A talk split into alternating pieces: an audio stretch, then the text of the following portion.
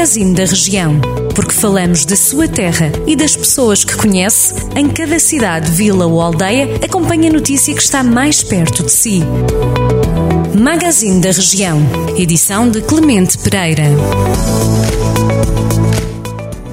Nesta edição do Magazine da Região, os destaques vão para Tondela, onde a Câmara Municipal anunciou na última terça-feira, 4 de janeiro, a conclusão dos trabalhos de reabilitação da escola secundária local, que teve duas fases. A segunda fase incluiu os pavilhões E, onde se localiza o refeitório, e o pavilhão A, onde funcionam os serviços administrativos e a biblioteca. Neste momento estão em fase de conclusão apenas os arranjos exteriores. Segundo lembrou o Executivo Camarário, as obras custaram mais de 2 milhões de euros, dos quais mais de meio milhão de euros é investimento do município. A primeira intervenção incidiu em quatro blocos da Escola Secundária de Tondela, que ficaram com melhores condições de funcionamento e conforto, além de assegurarem um elevado padrão de eficiência energética. Por Sernancelho, o município já tem em funcionamento, desde agosto,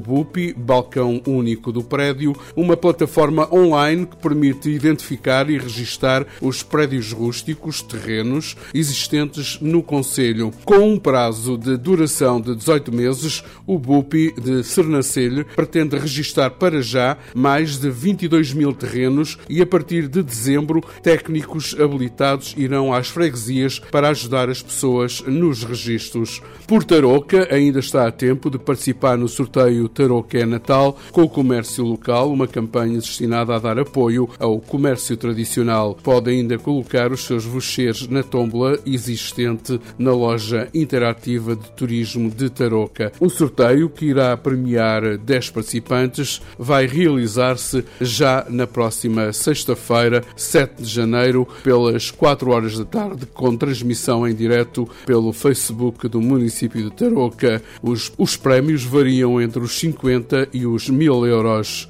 Por Vila Nova de Paiva, a Câmara Municipal quer apresentar projetos ao Plano de Recuperação e Resiliência e apostar na economia, no social e no turismo do Conselho. As prioridades foram firmadas no Orçamento Municipal para 2022, que foi aprovado no valor de 11 milhões de euros. O documento teve dois votos a favor dos vereadores do PS e três abstenções da oposição PSD e nós, cidadãos. Leia estas e outras notícias em em jornaldocentro.pt.